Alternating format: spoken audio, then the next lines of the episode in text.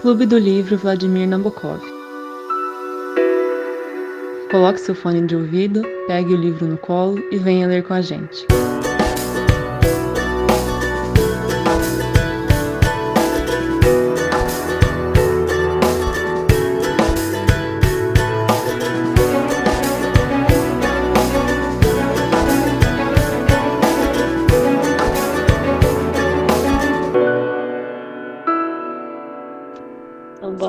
Noite. Voltamos com a discussão de mais três capítulos do 100 anos de solidão. E para começar, eu trouxe. É porque eles começam falando que choveu por muito tempo, né? E aí, para exemplificar o quanto choveu, eles falam, eles falam assim: se quisesse, Aureliano teria podido escapar. Não, gente, vou começar de novo, porque eu li o trecho errado. Uhul. Tá, Fer? Vai começar de novo, tá? Ok. tá bom. Boa noite.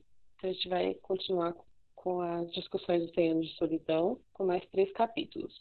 No capítulo que a gente parou, é, eles tinham falado que começou a chuva e logo no começo do capítulo eles falam que choveu por quatro anos, onze meses e alguns dias, que eu não lembro exatamente. E aí, para dar uma noção para gente de quanto que choveu, eu vou ler um trecho. É, a atmosfera era tão úmida que os peixes teriam podido entrar pelas portas e sair pelas janelas, navegando no ar dos aposentos. E aí eles começam contando como que é, Macondo se transformou por conta desse período de chuva, né?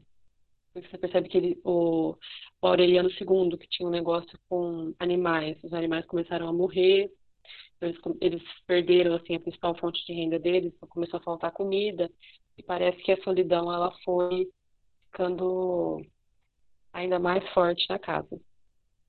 Se alguém puder pegar daí para falar alguma coisa do enredo, ou se quiser comentar alguma coisa. Não, só comentar essa semelhança que o livro apresenta com a Bíblia de novo, né? O Fernando tinha falado de outras semelhanças, e eu também, e aqui a semelhança com o dilúvio, né? Então, chove durante muito tempo, boa parte da cidade é destruída, boa parte dos animais são mortos por conta desse evento natural ou fantástico, né? Como vocês queiram denominar. E eu, pelo menos, enxergo uma correlação é, grande com a, com a Bíblia. Mais uma vez. Eu concordo.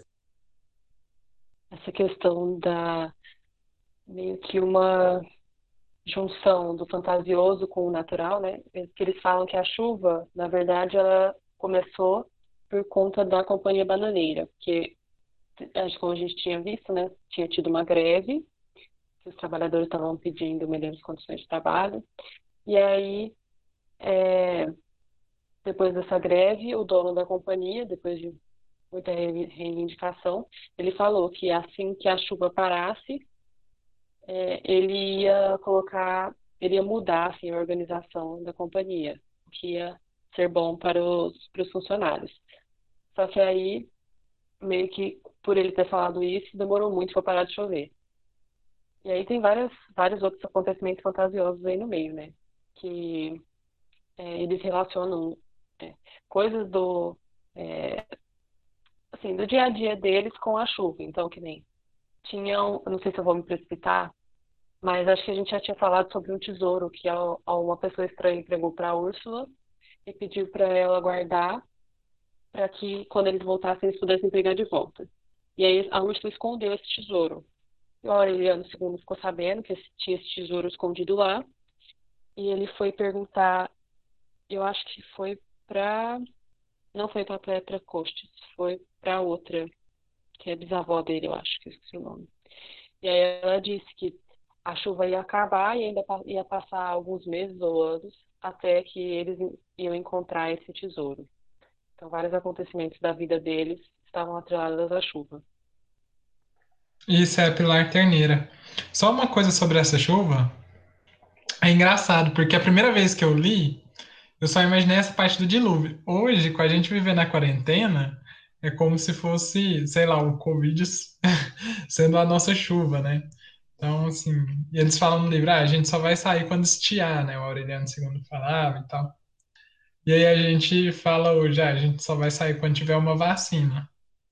E todos os processos ali de angústia, né, com relação à situação econômica e os dramas sociais também que o, o, o pessoal estava vivendo, acho que dá para fazer uma associação com os nossos tempos de hoje. O Lucas falou que não gostou da minha associação, peço para ele dar uma justificativa aí, né, pelo menos.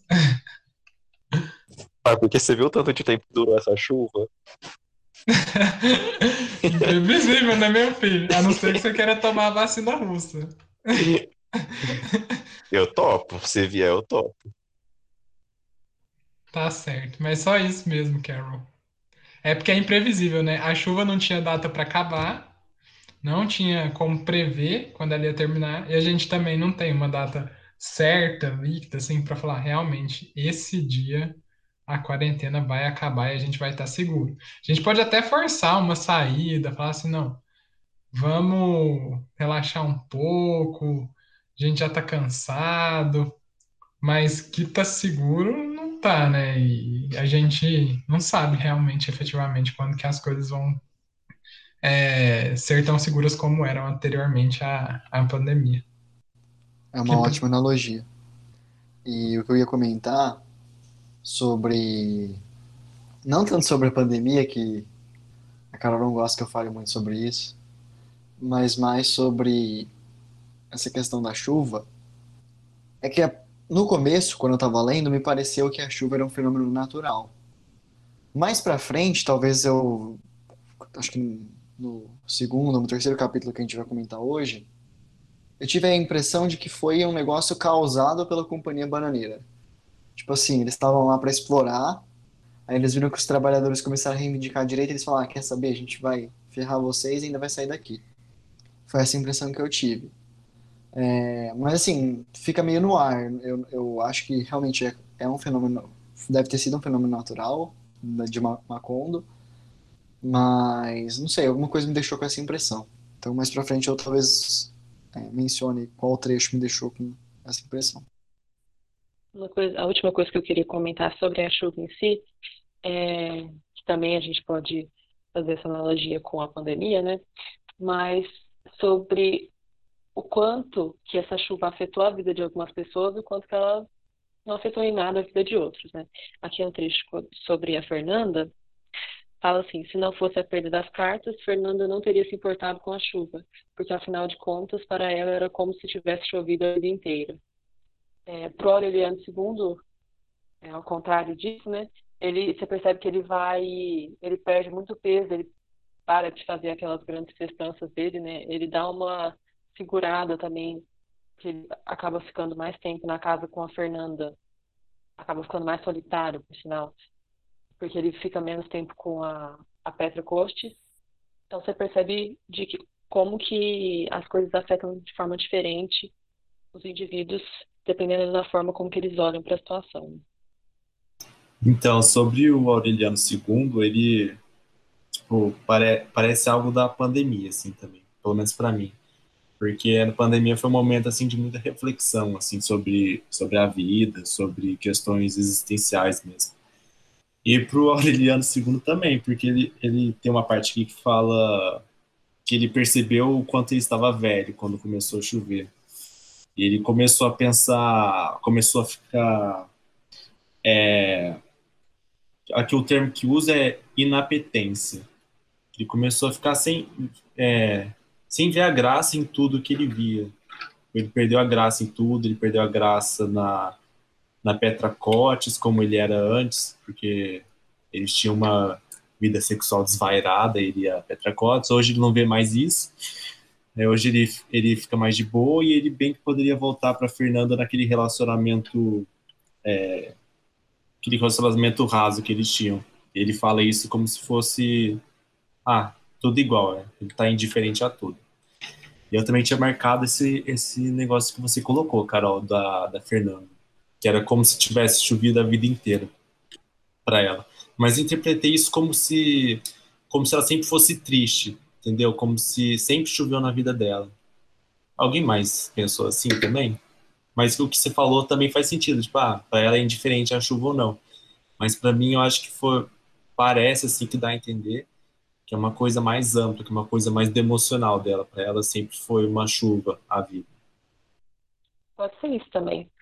Mas acho que quando eu li eu pensei num negócio mais é, físico, porque ela foi criada numa casa assim meio enfurnada, né?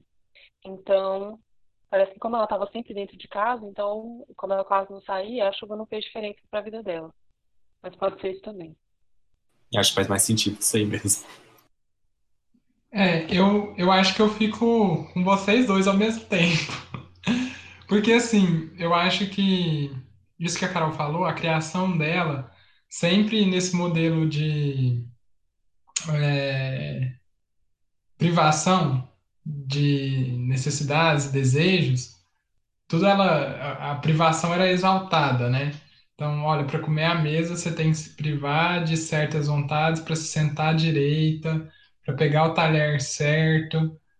Você não pode fazer isso, isso e isso, porque isso é contra a honra, isso é contra é, os bons costumes, né? De uma moça da, do seu porte, como uma rainha, você tem que fazer é, você tem que defecar só num piniquinho de ouro, você não pode fazer isso em nenhum outro lugar, porque, sabe? Então, assim, são uma série de normas restritivas que fazem com que é, ela se aprisione tanto no mundo interno é, e dela próprio que as outras pessoas parecem que não servem, né? Estão abaixo dela o que vale, o que é necessário ser feito e o que é bom ser feito é aquilo que ela pratica e aquilo que ela pensa. Que foi o que ela foi educada, né? Nos moldes, talvez aí, tradicionais e cultos da vida é, monárquica, né? Vamos colocar assim, para ser uma rainha. E, enfim, e ao povo de brioches, né? Eu sei que é uma fala da Maria Antonieta, mas é, é legal recordar mesmo assim, porque o povo atribuiu a ela. E eu acho que assim, por ela viver interno, ela não sofreu tanto, como a Carol falou, como muita gente hoje, né?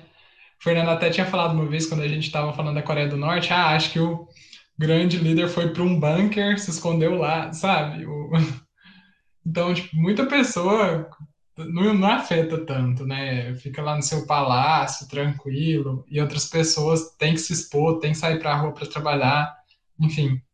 Então acho que é um pouco disso, mas acho também que a vida dela é muito triste, porque no final, quando ela tá morrendo, ela reconhece isso, né? Ela, ela demorou demais para perceber aquilo que poderia fazê-la feliz e que a vida não era só essa série de, de fingimentos. O Lucas está perguntando de quem é a vida feliz nesse livro. Não sei, cara. Complicado. Eu acho que uma coisa que a gente pode pegar da fala do João, principalmente, é você ver como que todo mundo, na verdade, acabou envelhecendo muito com a chuva, né? Porque foram quatro anos, mas você percebe que logo depois que a chuva acabou, um monte de personagem começou a morrer, né? Então é esse passar diferente do tempo durante a chuva. Pode falar, Fer. Não, não é isso que eu ia falar. Eu senti a mesma coisa também, que parecia que, por exemplo, a Úrsula, que estava sempre viva tal, é, ela vira quase uma carapaça quando vai morrer. Bom, mas o, o que eu ia comentar, desculpa ter te interrompido, não, não era a intenção, achei que isso tinha terminado, é que eu achei aquele texto que me deixou, além desse, dessa questão do envelhecimento, que eu acho que é muito importante, que, tipo assim, parece que a chuva, nesses quatro, é, são igual o plano do, é, do Mao Tse Tung, né? Quatro anos, 40 anos em quatro. Foi o que aconteceu com essa chuva. Eles envelheceram muito rápido.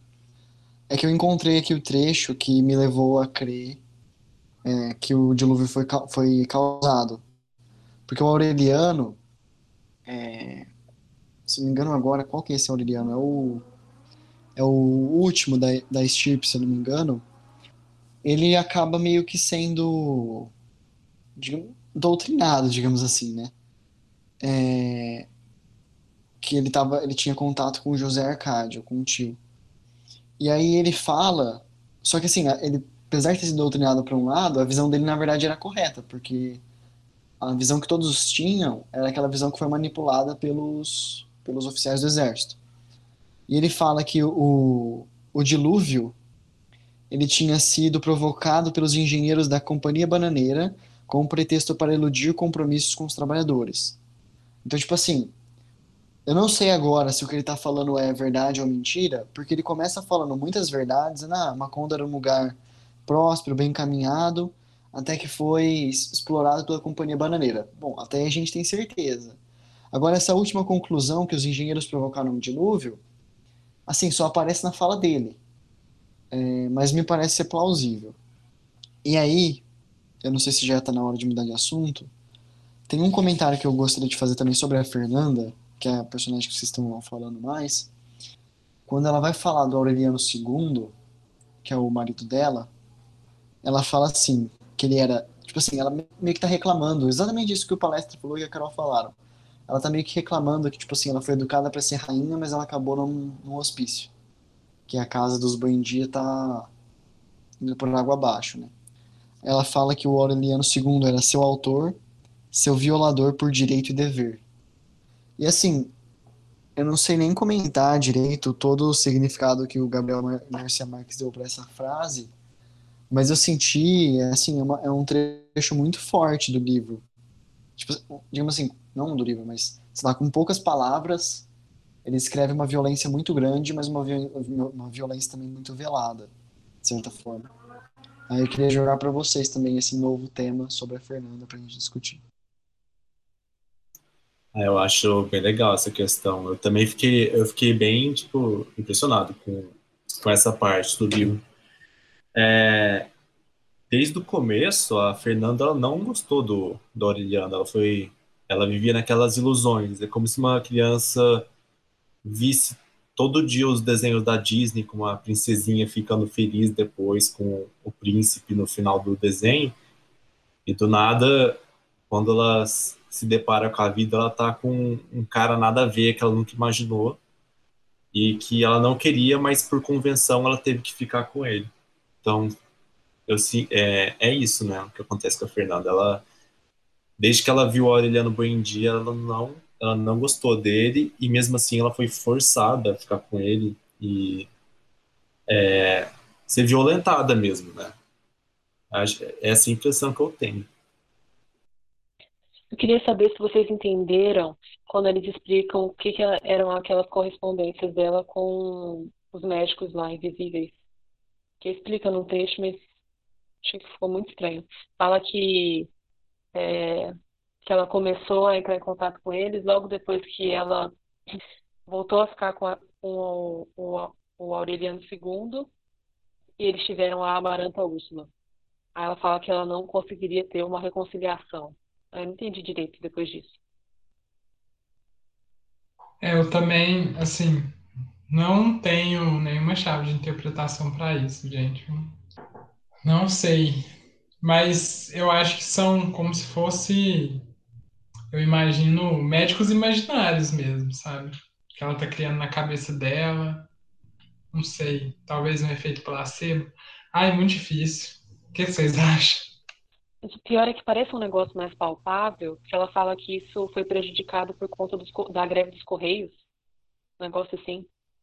E, tipo assim, como que seria da cabeça dela se a Úrsula também faz contato com esses médicos invisíveis?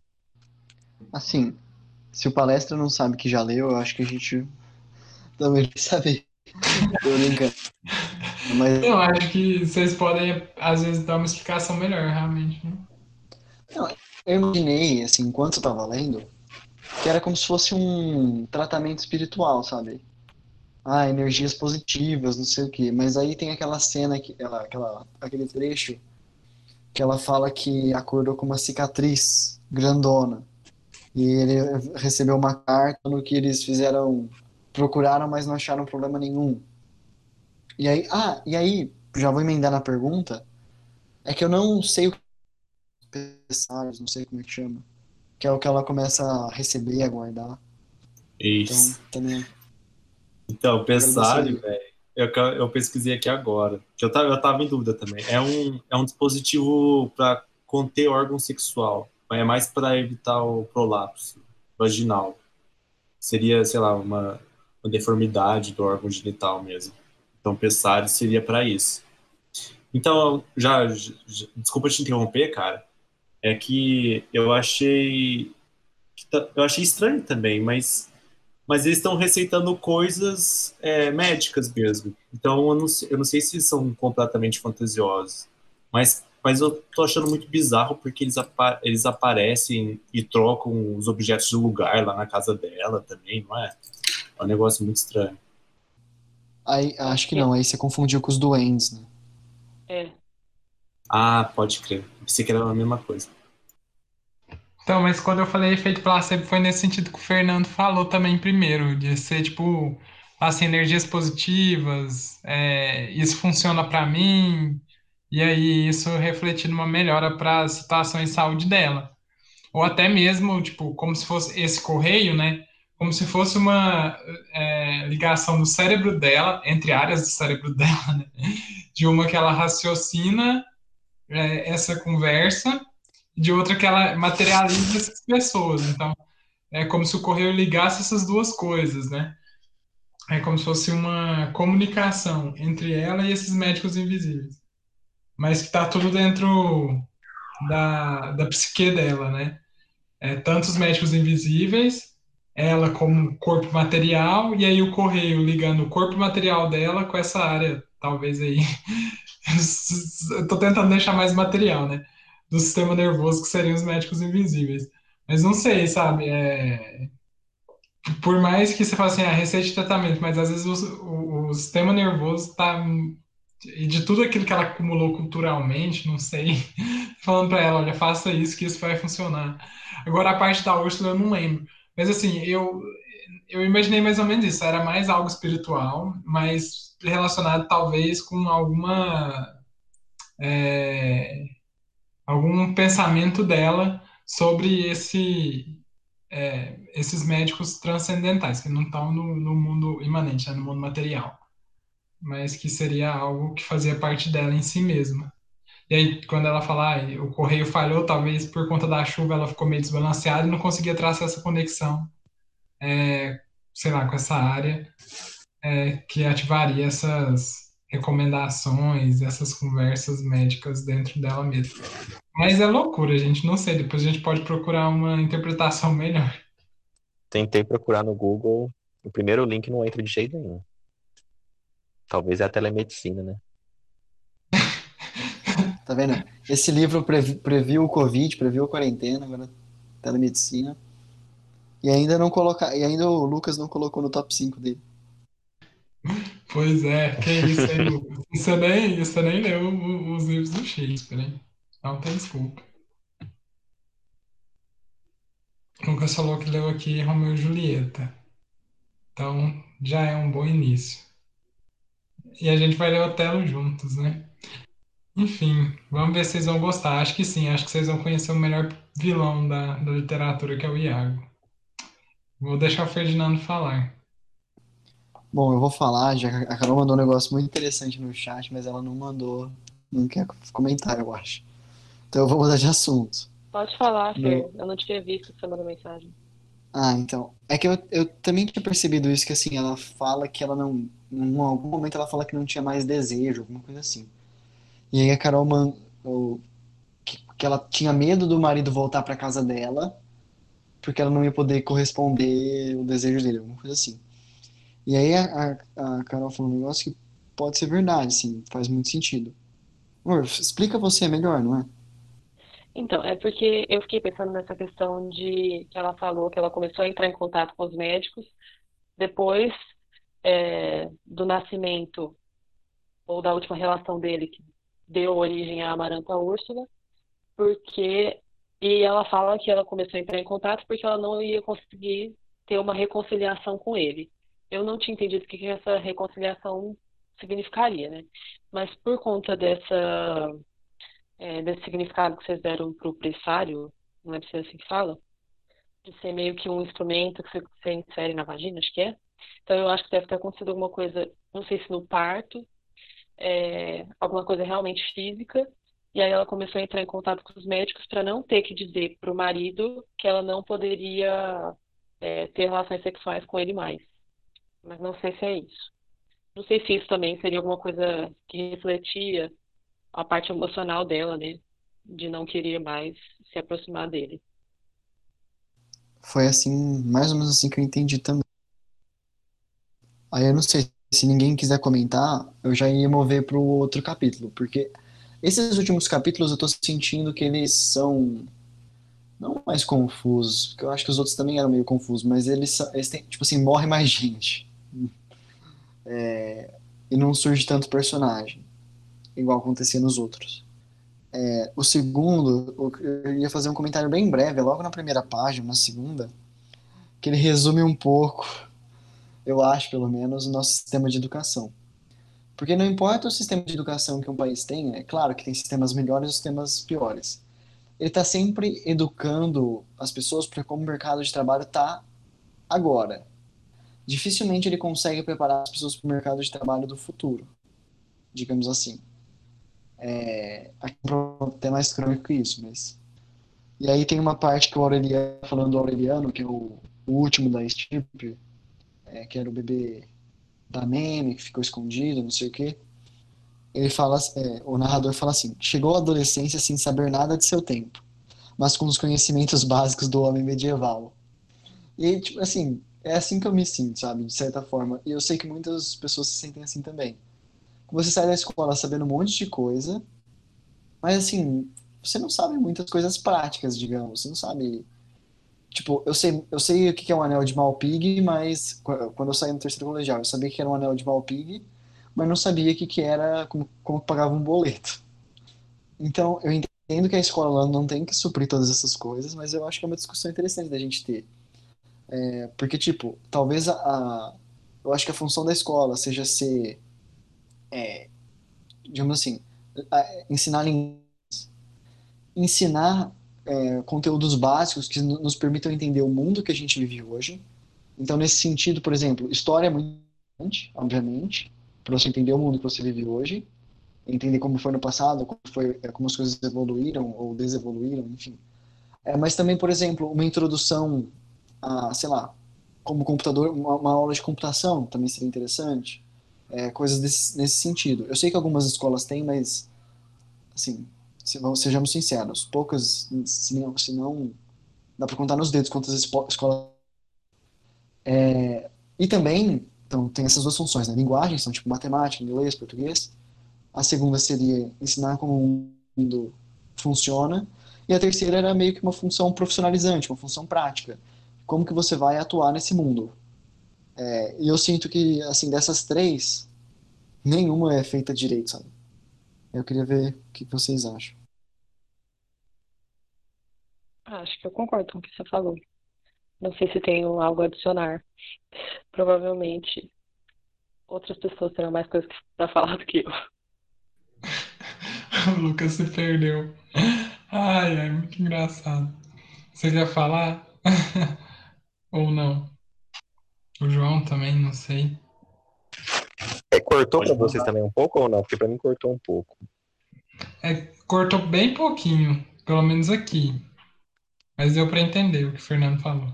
É, eu entendi assim, de maneira geral também. Mas não, não sei comentar. Ah, então, pode falar, o, o palestrão. Pode falar, João. Acho que é porque a gente já conversou um pouquinho sobre isso e você não estava na discussão, nas discussões. Eu acho que ouvir a sua visão, é, o que você tem para falar seria legal. Ele é muito fofo, né, gente? Nossa, dá vontade de abraçar. Mas então, eu, eu acompanho um cara já faz uns dois anos. O nome dele é Jordan Peterson. Ele é um, ele é um psicólogo do Canadá, tá fazendo muito sucesso.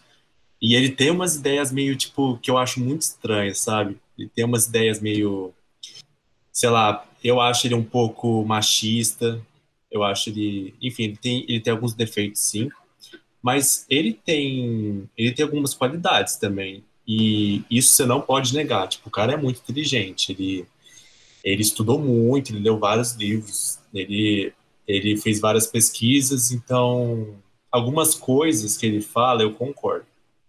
E ele fala sobre o sistema educacional no mundo em geral, E ele fala uma coisa que, nossa, que eu, que eu fiquei surpreendido, assim, porque eu nunca, eu nunca, eu nunca parei para pensar, né? Nossa, por que eu tô na universidade? Por que eu tô na escola? E ele fala, vocês é, estão aqui porque vocês têm que aprender a pensar, vocês têm que aprender a falar certo, porque falando certo e pensando certo, você vai começar a mudar as coisas no seu mundo, você vai começar a resolver problemas e o mundo se torna melhor até. Para você também. Para o mundo e para você se torna melhor. Então, eu acho isso muito interessante que ele fala, e eu concordo. A, a, a educação e no nosso mundo, principalmente aqui no Brasil, eu concordo com você, Fernando, que não está fazendo tipo trabalhos muito bons. Tipo, a gente, eu também, eu não, eu não sabia pagar boleto quando eu saí da escola. Então, eu acho que mais que pagar boleto, eu acho que a educação deveria é, dar instrumentos para fazer a gente pensar, para fazer a gente ter um pensamento crítico do mundo, para ensinar ciência e essas coisas, não meramente fazer decorar fórmulas para a gente usar no vestibular, como acontece muitas vezes hoje. Eu acho que deveria dar literatura mesmo, literatura boa, uma literatura é, que faça questionamentos, é, comparar é, leituras que têm leituras e autores que têm visões diferentes para saber mesmo a, fazer um pensamento crítico sobre, sobre algum assunto e ensinar a escrever e falar também, tipo, ter uma oratória, saber escrever bem, uma redação com começo, meio fim, com ideias, defender originalidade.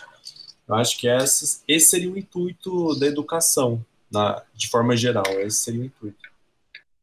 Assim, só fazer um pequeno comentário antes de passar a bola, é que eu, eu acho que eu deixei, eu não, o meu comentário, é uma, uma outra discussão, na verdade, mas o que eu falei, um pouco do que o João falou, é, talvez a gente possa levantar aquela discussão também da, do capital cultural e da, de uma certa dominação que acontece nos meios acadêmicos. Eu não sentia tanto isso na escola, de ter, tipo assim, a visão de X passada para mim, porque se você não lê X, você vai, você não vai saber nada geralmente na escola eles tentam, pensando assim, ensino, prima, ensino fundamental, ensino médio, eles tentam passar meio que uma, uma visão mastigada, que é um pouco de tudo, sabe?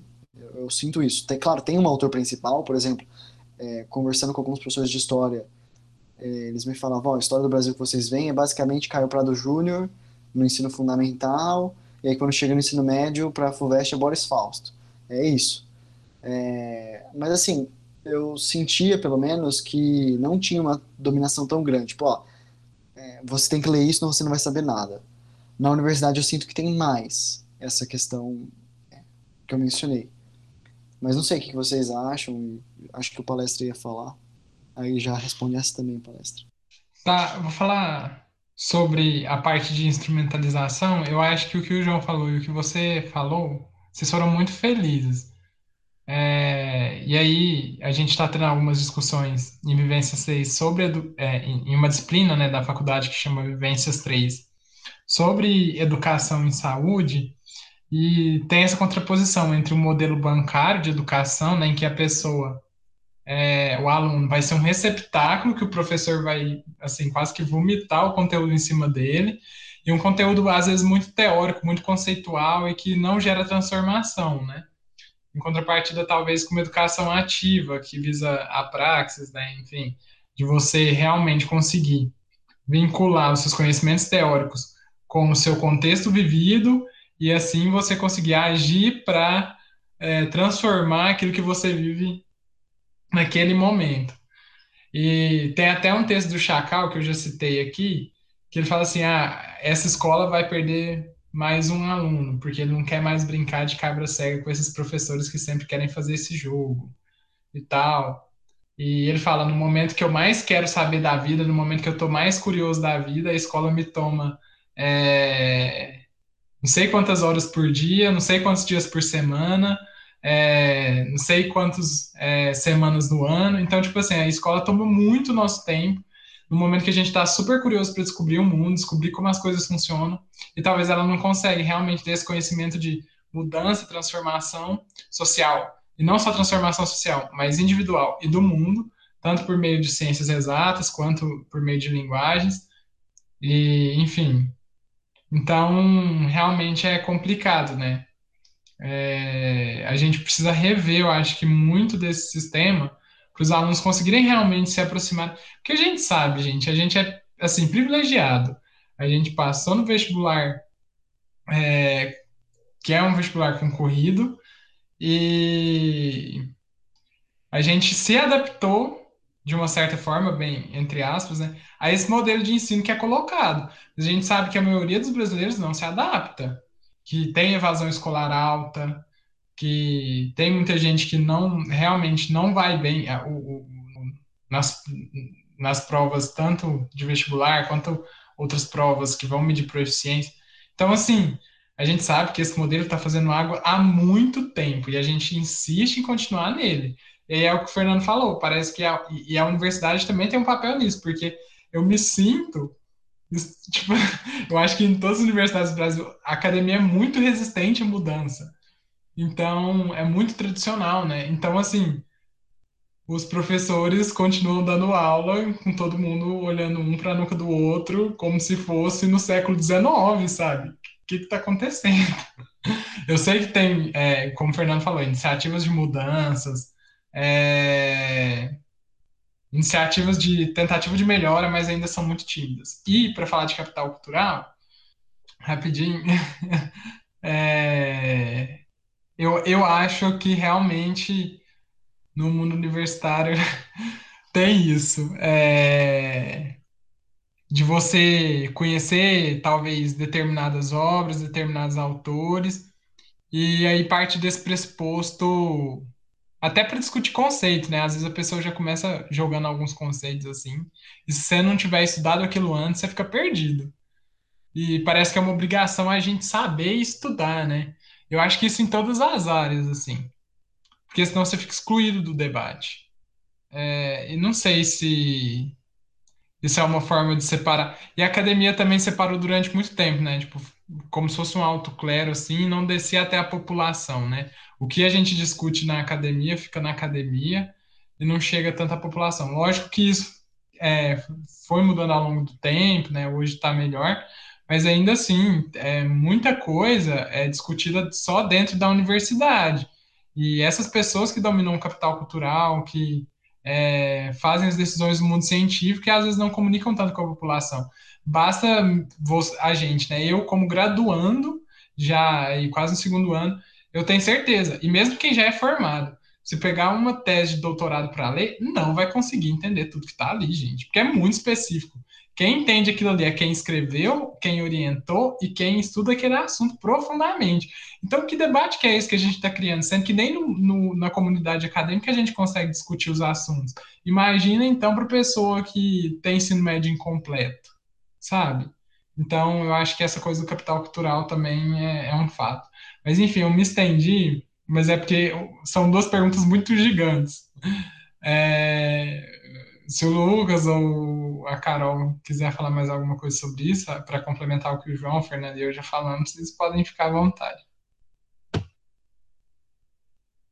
Eu acho que vocês já falaram bastante. Se quiserem mudar para outro assunto, que acho que já deu uma esgotada. Putz, eu ia mencionar só um negocinho, então, já que ah, ninguém desculpa, ia falar. Fer, fique à vontade. Pode falar, Ferdinando. Não, é que assim, eu achei que eles fossem continuar, mas eu tenho um negócio para falar sobre o que a palestra falou essa semana ou semana passada, não vou lembrar agora, eu ouvi um podcast muito legal que assim era sobre histórias, digamos assim, hum, aquele, aquela palavra em inglês que não significa muito, assim, significa muita coisa, mas que eles usam como chavão, que é o storytelling. É, mas tinha tipo assim, tinha um psicólogo, um antropólogo e um biólogo, digamos assim, divulgador é, científico na mesa. Então o debate foi por outros caminhos, né? E eu achei muito legal, que basicamente uh, eles explicam que, digamos assim, os seres humanos, eles são... Eles criam histórias, é o que a gente faz. Naturalmente, você vê tipo uma, uma obra de arte abstrata, você cria uma história na sua cabeça. É, você vê uma cena com objetos geométricos, esse é um estudo que já foi feito várias vezes, e você, para lembrar do que está acontecendo, você cria uma história é, instintivamente. É, só que aí o, o que eles estavam falando é basicamente o método científico ele é um método racional. ele é um método que não, assim, tá, se você abstrair muito, é uma historinha, né? Tem uma introdução, objetivos, não sei o quê. Mas na prática, na prática, é, é uma, é como se você pegasse o problema, dividisse ele e explicasse cada etapa do problema. Não é uma narrativa, digamos assim. E, assim, foi muito interessante ver os próprios, eh, digamos assim, cientistas é, discutirem que a ciência talvez ela devesse, claro, não se afastar do método científico, porque a gente, a gente sabe que o método científico, ele, até onde ele pode levar a gente, e como ele é uma, digamos assim, uma certeza um pouco mais certa do que as outras certezas, digamos assim. É, mas que a divulgação científica, ela talvez poderia se dar por meio de histórias. Isso facilitaria muito as, com que as pessoas é, entendessem e, digamos, é, e colocassem em prática no dia a dia. É, eles, dão eles dão vários exemplos, como, não vou lembrar agora o país, mas eles colocam um problema muito grave que a sociedade tinha e eles colocam na novela, porque não importava quanto eles gastassem é, em campanha publicitária, não dava certo. Mas aí eles colocaram, acho que era um problema de insônia, não vou lembrar o país que era. Faziam campanha publicitária para as pessoas dormirem melhor, para pessoas não tomar café à noite, não sei o que, não dava nada certo. Aí começaram a conversar com produtores de novela para colocar é, personagens que tivessem problema com insônia. E como eles faziam para resolver, eles se consultavam, não sei o que, não tomavam café à noite, e isso deu muito mais certo. Então era só esse comentário, que talvez a gente deveria divulgar os resultados científicos de uma forma mais lúdica, mais, mais uma narrativa. É, só um adendo, eu falei que realmente, né, durante muito tempo ficou concentrado na universidade e não descia para a população. Mas assim, hoje já tem algumas tentativas de ampliação disso, né? O, João já citou o Carl, Sagan, nunca sei pronunciar o nome dele direito, que é um divulgador científico que tem o, o Cosmos, né? É o mundo assombrado pelos demônios. Tem o, o ai, tô com Stephen King na cabeça. Como é que Cosmos. Chama? Stephen Hawking. Stephen Hawking, ah, tá é. Que, que tem vários livros aí, talvez, de divulgação científica para tentar explicar a física de uma maneira mais tranquila, vamos colocar assim. Na área das humanas, tem intelectuais fazendo vídeos, né? A, a a Lilian, a, a Schwartz na história, o Clóvis de Barros também na, na, na, filosofia, né? E vários outros por aí, né? Mas ainda assim é bem tímido se comparado a toda a produção intelectual que tem na universidade, né? É, o Drauzio Varela, né, na área médica, na área jurídica talvez a a Gabriela Prioli, não sei, mas não tanto, porque é, não é só não é só jurídico, né, Ferdinando? Eu acho que é, talvez seja até mais político. Mas não sei, tem pessoas se esforçando. É, eu acho que tem tudo para realmente mudar e com essas estratégias também que o Fernando colocou, né? Novela, é, às vezes fazer teatros em escolas para deixar isso mais palpável para os meninos, enfim, várias várias coisas para fazer. Eu só vou dar um, um, mais uma prolongada, porque eu, eu acho muito interessante essa, essa pauta que vocês colocaram. Eu já me questionei muito sobre isso. E realmente, velho, eu concordo muito com palestra que se você pegar uma tese de doutorado, ou se você pegar a Constituição brasileira, por exemplo, você vai ver um brasileiro médio, por exemplo, ele não consegue ler a Constituição brasileira. E aí você me corrige, Fernando, você é da área de direito. Mas, tipo, pelo menos para mim, quando eu fui ver uma pesquisa de vivências que eu tive que fazer agora, fui ver a Constituição brasileira e tem termos assim que você não entende. Assim, se você não não for um leitor leitor afinco ou, sei lá, se não tiver um dicionário do lado, sabe? Então, o meu comentário agora é falar que isso é muito perigoso. Você evitar que conhecimento científico seja para todos, seja um acesso para todos. Porque eu tenho um livro muito interessante que fala sobre isso, que chama, não tem tradução em português, mas chama The Rhetorics of Economics, que em tradução livre seria a retórica da economia, que é uma econômica que chama, americana, que chama Deirdre McCloskey, que ela fala o problema da ciência. E o problema da ciência qual é?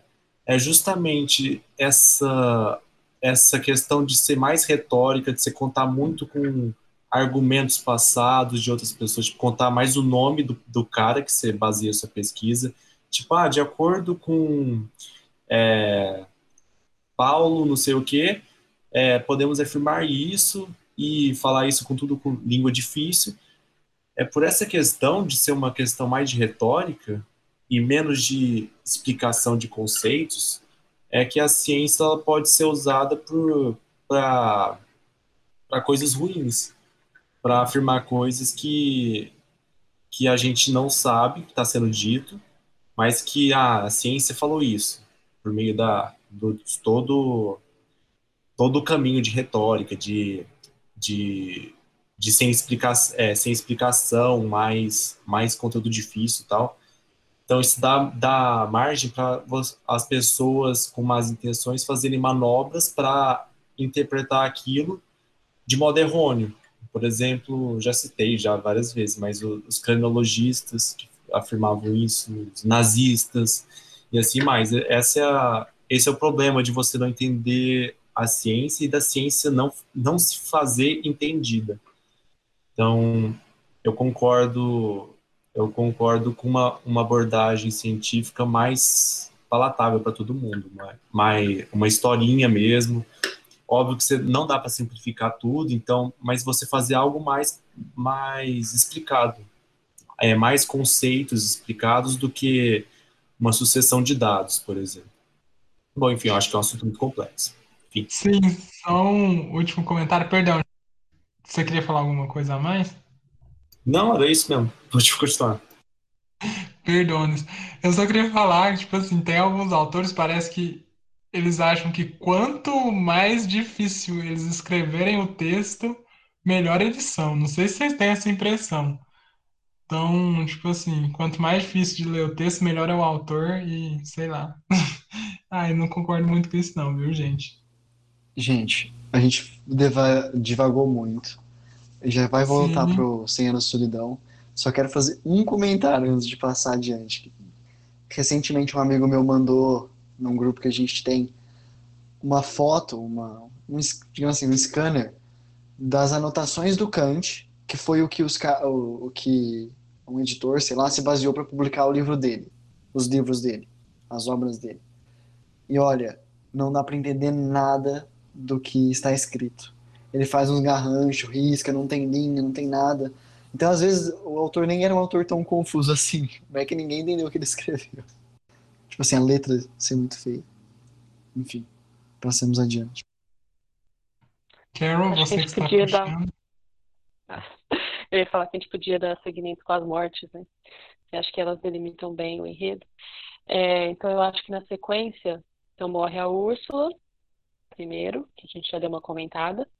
E depois, uma coisa que é interessante, morrem meio quase que em seguida os irmãos, que eram os gêmeos, né? Que é o Aureliano II e o José Arcádio. O José Arcádio era aquele que estava enfornado lá no, no quarto lá dos pinicos, porque é, ele viu aquele. Ele já foi acordando aquele vagão de trem lá cheio de gente morta e ninguém acreditou nele.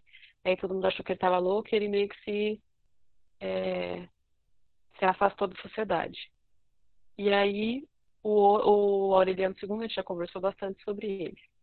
E aí uma coisa que eu achei interessante é que tem um trecho que fala assim: No tumulto da última hora, os bebadinhos tristes que tiraram os caixões da casa se confundiram e os enterraram em túmulos trocados. Eu achei muito legal porque quando a Úrsula vai falar sobre a semelhança das pessoas com os nomes, que ela fala que os, todos os José Arcádios, eles é, eram geralmente mais extravagantes, e todos os aurelianos, eles eram mais é, introvertidos, falava que eles eram trocados. E aí fala que talvez eles foram trocados realmente na hora que eles nasceram, né? Que gêmeos principalmente, né? Eu tenho irmãos gêmeos, então eu penso muito nisso. Vai que em algum momento você trocou o nome de um e acabou ficando trocado você não vai descobrir, né? E aí, por fim, enterraram eles trocados de novo, meio que como se eles tivessem voltado para onde eles. É, para assim, a identidade que eles teriam que ter, né? Eu achei isso interessante. Se alguém quiser comentar mais sobre os dois. para não ficar esse silêncio mortal, eu só queria falar que eu também achei esse trecho muito interessante. Era um dos trechos que eu tinha pensado em comentar com vocês, justamente é, pelo fato que a Carol já citou, né? Parece que é uma pessoa só, né? E várias trocas em cima dessa mesma pessoa. É, eu, eu, a primeira vez que eu li esse trecho e agora também, eu fiquei, assim, apesar dos irmãos serem bem diferentes, né? Talvez em personalidade, em caminhos de vida que eles seguiram, mas sempre teve esse lado místico de que talvez um fosse o outro, ou o outro fosse um, ou os dois seriam a mesma pessoa, não sei. É, e, na, e eu acho isso genial, cara. O Gabriel Garcia Marques pensar nisso nessa hora, tipo assim, na hora de enterrar, os dois morrem juntos, igual os dois nasceram juntos. E aí a morte talvez desfazendo aquilo que foi a confusão do nascimento, né? O nascimento, os dois sendo trocados, talvez, por algum motivo, ou não, a gente nunca vai saber, como a Carol falou. E na hora da morte, a morte talvez desfazendo essa confusão ou refazendo uma confusão maior ainda, né? Então, na hora que ele coloca que trocaram os lugares, eu falei assim, nossa, cara, genial. Como que ele teve essa sacada, né? Algo tão simples, mas tão expressivo e tão bonito que eu acho que vale a pena entender, né? Que talvez ele já pensasse nisso na hora que ele pensou nessa história. Falou assim, ah, vou criar dois irmãos gêmeos que eles se confundem um com o outro e lá no final os dois vão morrer juntos e vão trocar os caixões. É, é, desculpa, as, as valas, ah, não sei como dizer. Mas enfim, eu acho isso muito legal. Eu acho que talvez alguns autores pensem nisso, né? O que, que vocês acham? Porque tem alguns autores que colocam uma coisa lá no início da história que a gente nem estava ligando, e aí ele parece que ele já sabia tudo quando chegava lá no final. Eu tinha essa impressão no nome da Rosa. Às vezes o Fernando pode falar melhor, que ele leu já influenciado. Parece que o Humberto Eco já preparava tudo para lá no final a gente descobrir quem que estava tramando tudo. Ah, eu acho que tem um pouco de planejamento mas também pode ser que o autor perceba que ele pode, podia ter feito alguma relação diferente e ele só volta e muda um trecho, né? Então ele pode ter modificado o livro durante a produção ainda. Exatamente, pós-edição. Se o Fernando é. não quiser comentar nada. Não, eu não sei, sinceramente. Eu sempre me perguntei como que os autores escrevem, se tipo, a história nasce como um todo, ou se eu já escutei alguns autores falando, alguns escritores falando isso, né? Que alguns são, sei lá, semeadores que deixam os personagens crescer, crescerem, né? E outros são, sei lá, planejadores que vai sair do A, vai ponto B, vai ponto C, vai, vai terminar aqui. Então, eu não sei, acho que depende um pouco de cada escritor. Me parece que quando é, sei lá, um romance policial, alguma coisa assim, acho que o cara já tem na cabeça quem que é, né? É, mas eu acho que também algumas outras, alguns encaixes podem ser acaso, sei lá. Esse encaixe dos irmãos gêmeos é um encaixe muito legal, mas pode ser um acaso, por que não? Eu não acredito que seja um acaso. Eu acredito mais que a gente não saiba interpretar totalmente as coisas. Você lembra dos Miseráveis? Só para citar uma última coisa, rapidinho. Que tinha um personagem lá que o Jean Valjean salva numa carroceria que caiu em cima dele. Então, caiu uma carroça em cima do cara. E aí o Jean Valjean, que é o personagem principal, vai lá e salva esse cara. E aí, anos depois, tipo assim, passou umas, sei lá, 500 páginas, 600 páginas do livro, esse cara aparece, reconhece o Jean Valjean, e aí esse cara presta auxílio pro Jean Valjean? Num convento? Sim, né, eu lembro que tinha várias coisas assim que aconteciam nos Miseráveis desse tipo. Mas então, é igual eu falei no chat, eu acho que, tipo assim, esses livros que esses livros geniais, esses livros que são muito bem aclamados pela crítica, é, ganhadores de prêmio, eu não acho que essas coisas sejam por acaso. O autor pensa muito bem, e se a gente está achando que é por acaso, é que a gente não está sabendo interpretar, eu acho. Mas às vezes também foi uma, foi uma jogada de sorte, né? Todo mundo tem sorte na vida, eu acho. Então eu acho que eu tendo um a concordar. Tiro no chapéu? Um tiro no chapéu. Acho que eu tendo a concordar com o Ferdinand. De vez em quando o trevo de quatro folhas vem e dá certo, sabe? Mas de vez em, mas a maioria, né, para construir, eu acho que como um todo, talvez muita coisa já seja bem estruturada, assim, não sei. Se ninguém for falar mais nada, acho que eu vou voltar para a história. Eu tinha uma coisa lá em seguida. É, então, Aureliano II morreu e ele era meio que a pessoa que é, recebia pouco de dinheiro que eles recebiam, né? Que dava o sustento da família. E aí ele morreu e não tinha mais sustento. E aí o antigo, um cara que estava devendo para ele começou a pagar para Fernanda. E um trecho interessante eu vou ler agora. A partir de então, o emissário levava todas as quartas-feiras uma canastra com coisas de comer, que davam muito bem para uma semana. Ninguém jamais ficou sabendo que aquelas provisões eram mandadas por Petra Cotes, com a ideia de que a caridade continuada era uma forma de humilhar quem a havia humilhado. O rancor, porém, se dissipou muito mais depressa do que ela mesma esperava, e então continuou mandando a comida por orgulho e finalmente por compaixão. Eu achei interessante essa mudança de postura da Petra Cotes, principalmente porque a Fernanda não aceitou ela no, no velório, né?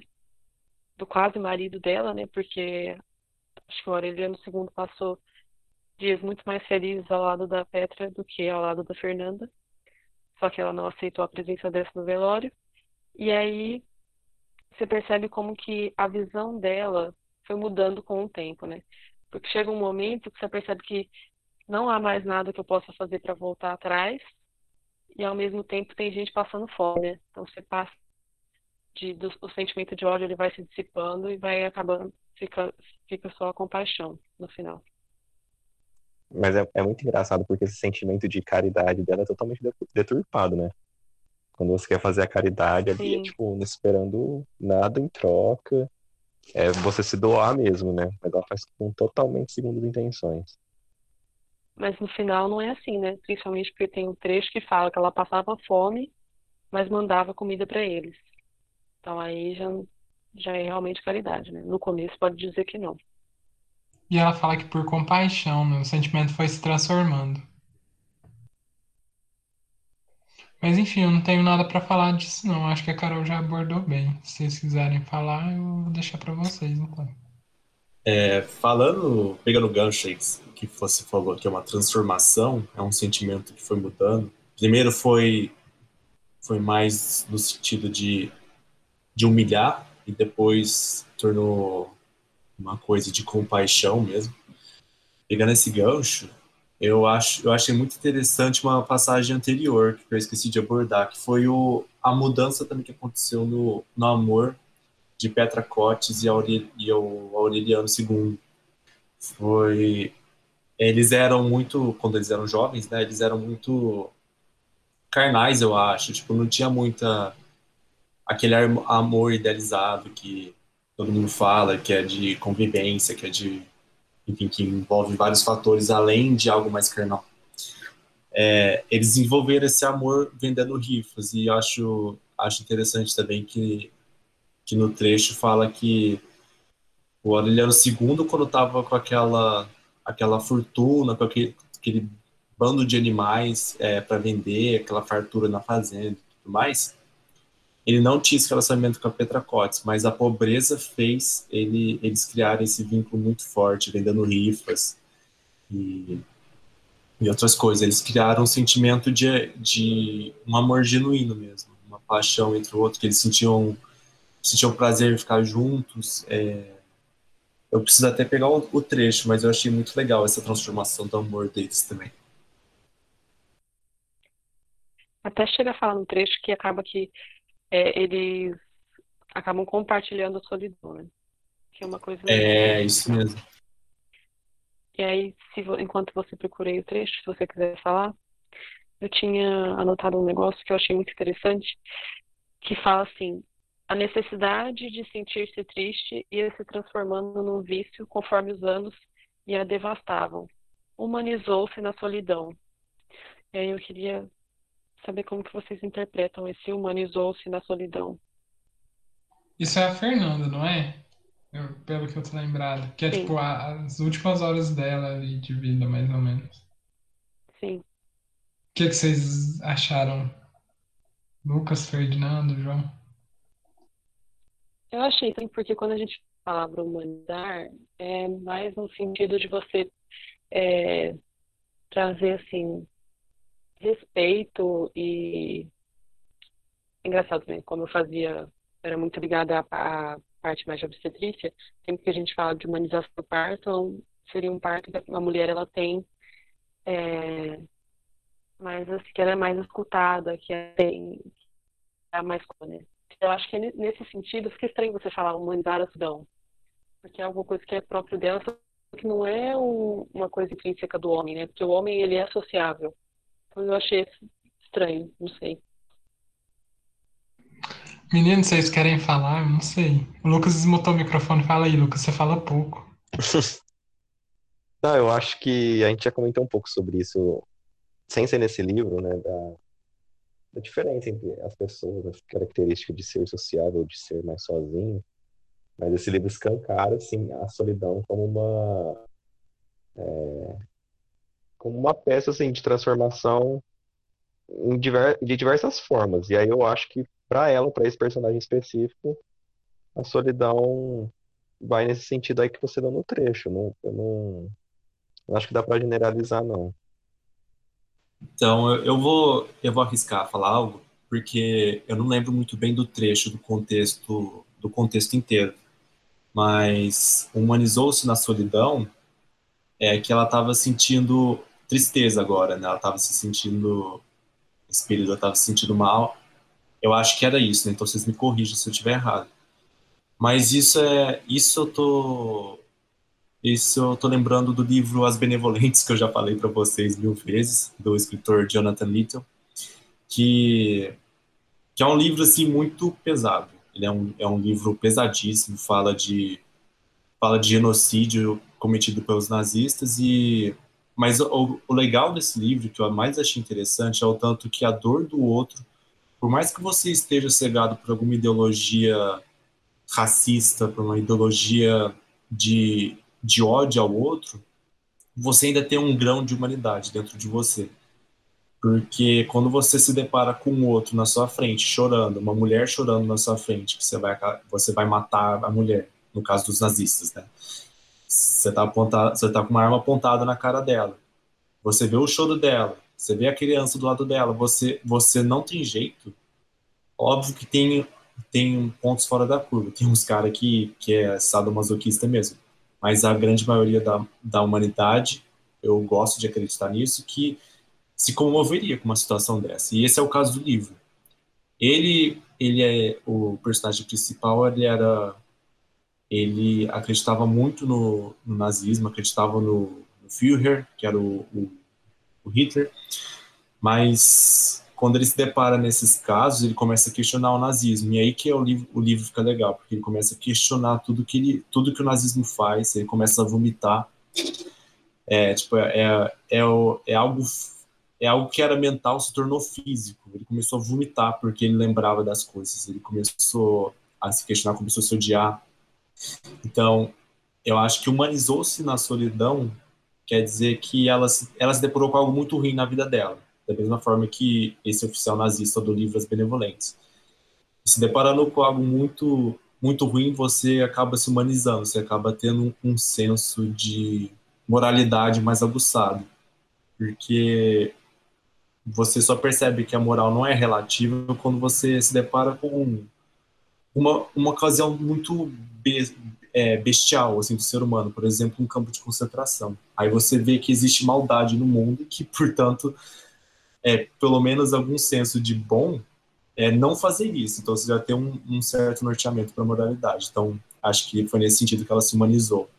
Mas, é, falando de novo aqui, que eu não lembro o contexto inteiro, então eu posso ter falado isso só como uma divulgação mesmo. Para mim fez sentido sim, gostei bastante, por sinal. Alguém tem mais alguma marcação? As minhas já acabaram. Eu tenho mais uma só. Na verdade, ó, o Ferdinando entrou agora com duplo. O Fernando sumiu. Agora eu voltei duplicado. Foi. é... Ah, gente, cadê? Eu achei a parte lá que falava do amor. Posso Manda ler? Ver. Pode. Eu vou resumir um pouco, mas só para só para só para o povo entender o contexto, é que o Aureliano II está conversando, tá pensando sobre a Petra Cortes e aí surge esse, esse, trecho aqui que eu acho bem legal. É, Petracotes, por sua vez, ia gostando dele cada vez mais, à medida que sentia aumentar seu carinho. E foi assim que, na plenitude do outono, tornou a acreditar na superstição juvenil de que a pobreza era uma servidão do amor. Ambos evocavam então como um estorvo as farras desatinadas, a riqueza ostensiva e a fornicação sem freios, e se lamentavam de quanta vida tinha lhes custado encontrar o paraíso da solidão compartilhada. Loucamente apaixonados depois de tantos anos de cúmplice estéreo, desfrutavam o milagre de se amarem tanto na mesa como na cama, e chegaram a ser tão felizes que mesmo quando eram dois anciões esgotados, continuavam brincando feito coelhinhos e brigando feito cachorros. Acho essa parte muito bonita. Lembrando agora, eu tinha grifado essa parte da solidão compartilhada por conta de uma, uma coisa que a Carol uma vez me falou, que ela gostava do silêncio compartilhado em alguns momentos. Que é tipo assim, você, você precisa, às vezes você não precisa falar nada, sabe? Só você tá presente e tá tudo certo. A sua presença é o suficiente é, para outra pessoa e a dela para você também. Você não precisa tentar é, falar algo que vai deixar a pessoa feliz, melhorar o ânimo dela ou qualquer coisa do tipo. Só estar presente no momento. Carol, com as reflexões filosóficas. Muito fofo. Muito bom. Acho que isso que a Carol falou e que o Ferdinando reproduziu aqui, né? Fez um apude.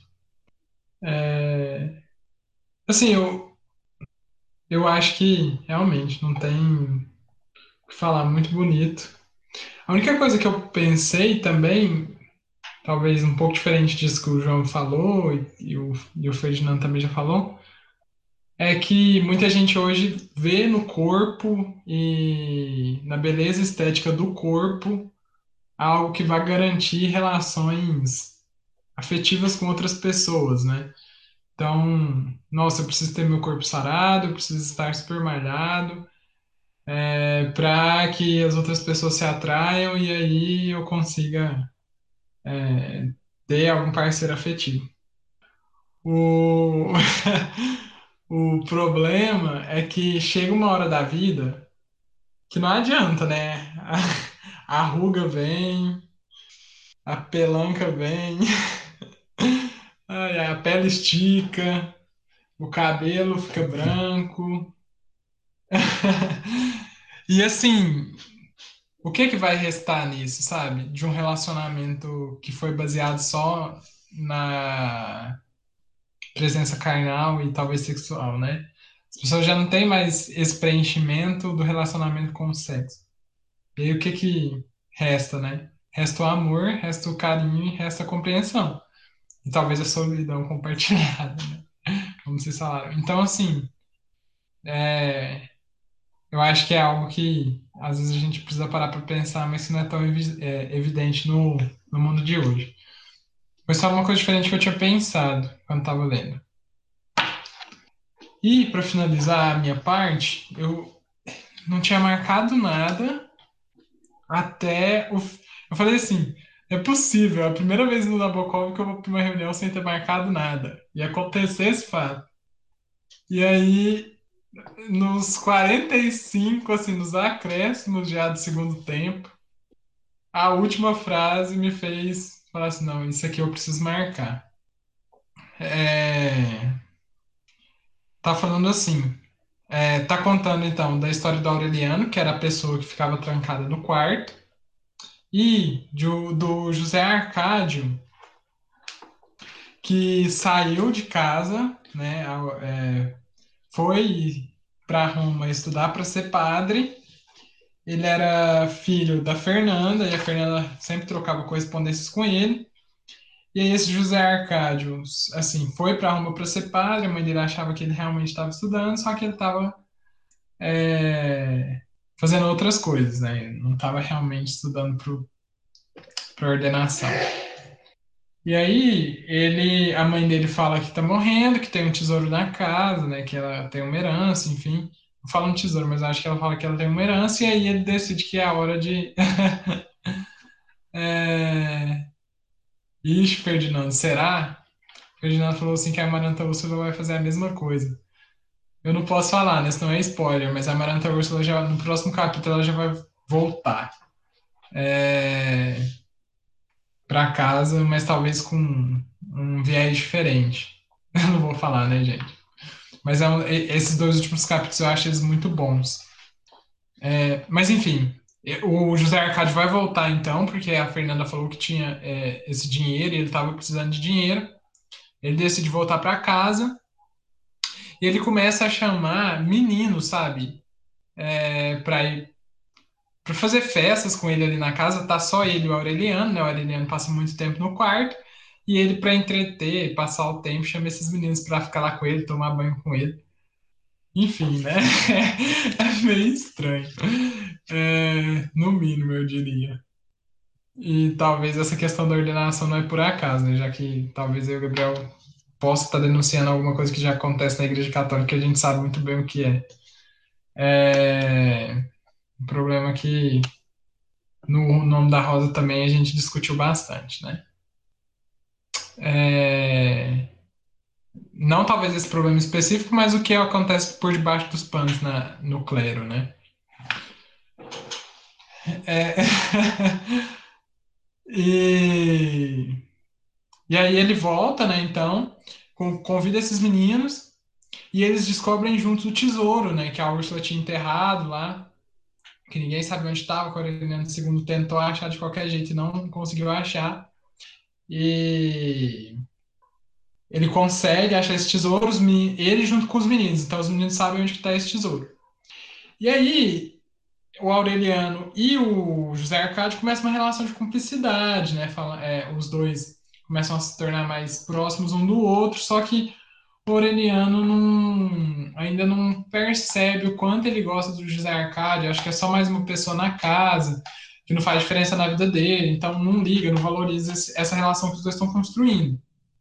E chega um dia que esses meninos conseguem entrar na casa, eles assassinam José Arcádio, como só eles e o José Arcádio sabiam da existência do tesouro. Esses meninos vão lá, pegam o tesouro e saem e, o e deixam o José, o Arcádio morto, né? O Aureliano vai chegar, eles matam o José Arcádio na banheira. a ironia do, do destino aí, né? Tantos banhos compartilhados, a pessoa vai lá e olha a faca, né? E aí. é... Até tu, Brutus. Acontece.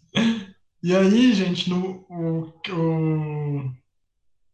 Ai, meu Deus. Aí o Aureliano sente a falta do José Arcádio, né? Ele procura em todos os lugares da casa e não encontra. É meio triste, né? Tipo, quando a gente perde uma pessoa assim também que é muito importante pra gente. Você olha assim para o lugar na casa, seja, seja uma morte real, né, biológica, ou uma morte simbólica, né, tipo, você terminou um relacionamento. Você olha para um lugar que você costumava frequentar com aquela pessoa e você não acha aquela pessoa, você procura nos principais cantos da casa e a pessoa não está lá.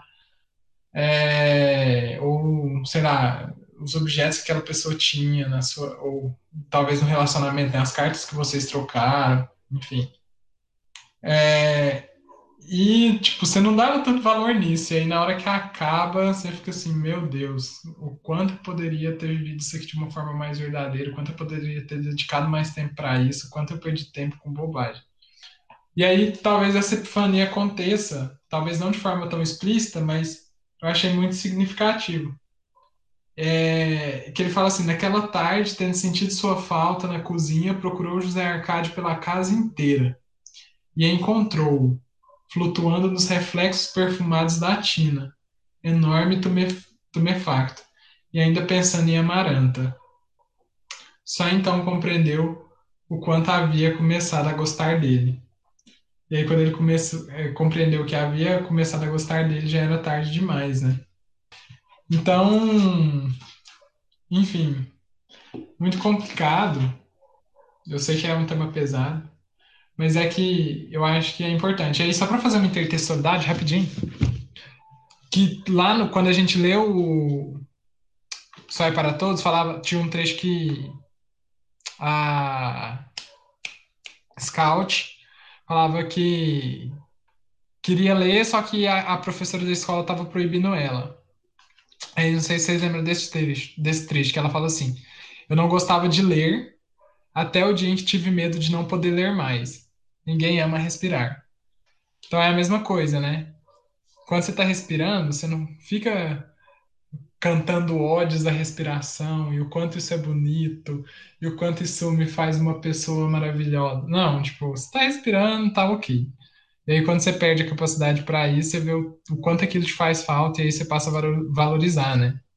Enfim, é, esses dois trechos eu acho que conversam muito de formas diferentes, né? Scout perdendo a, a, é, a possibilidade talvez de leitura, que é algo tranquilo, assim, entre aspas, né?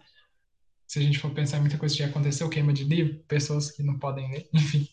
Mas aqui a perda de uma pessoa que é algo talvez até mais significativo. E que eu achei fofo, sabe? O Gabriel Garcia Marques colocar isso do nada, assim.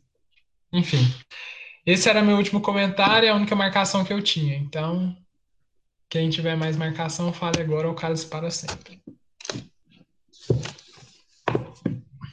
Então, para completar isso que você falou, é, é interessante falar que, que é o mesmo texto que eu li agora há pouco, de solidão compartilhada, está aqui, né, no final.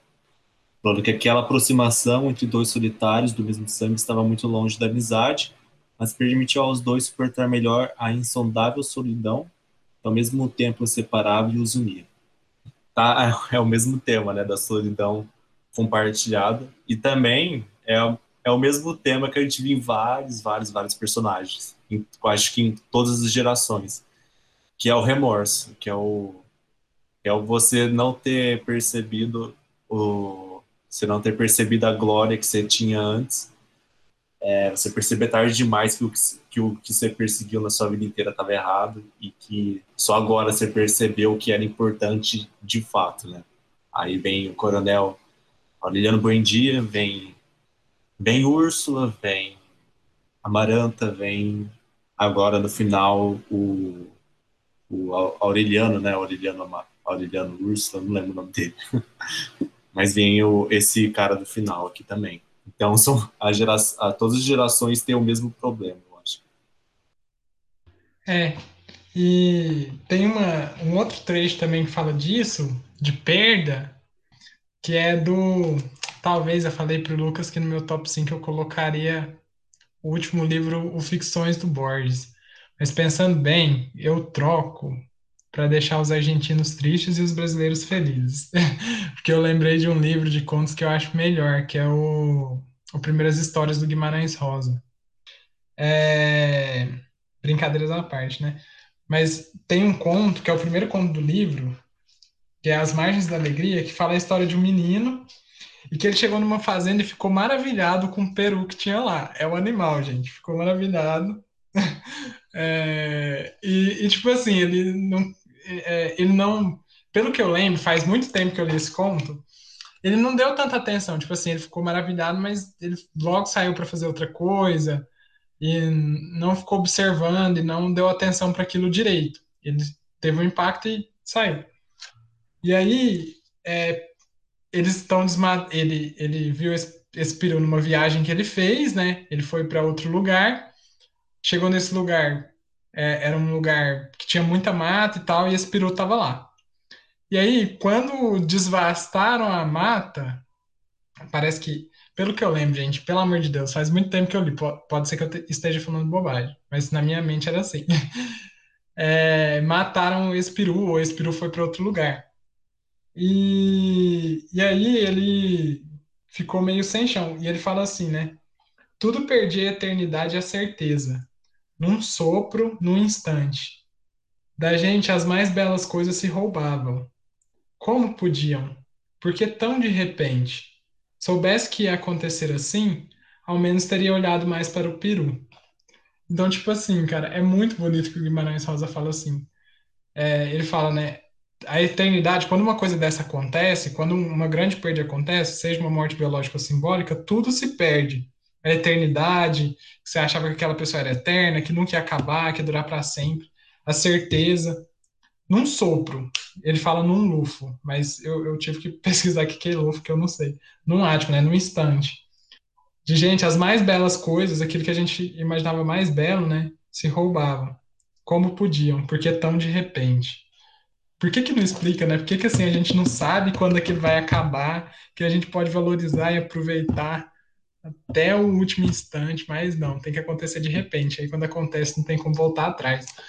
E, enfim, esse livro do Guimarães Rosa, talvez eu coloque ele na nossa próxima lista, que é um livro que eu quero reler. E é um dos livros mais bonitos que eu já li na minha vida. Não, eu li. Decorar. Deus me livre. Decorar, talvez. De vez em quando eu decoro alguns poemas, mas. Mas contos não. É isso aí, né, meu povo? Acho que acabamos. Isso aí, então. Então, por hoje é Hora de só. dar tchau, gente. Tchau, que já tá tarde. Tchau. A gente Tchau, tem que ficar no- invisíveis. Tchau. Voltamos depois com os dois últimos capítulos do livro. Exatamente. Tchau. Obrigado. Tchau, tchau. Tchau.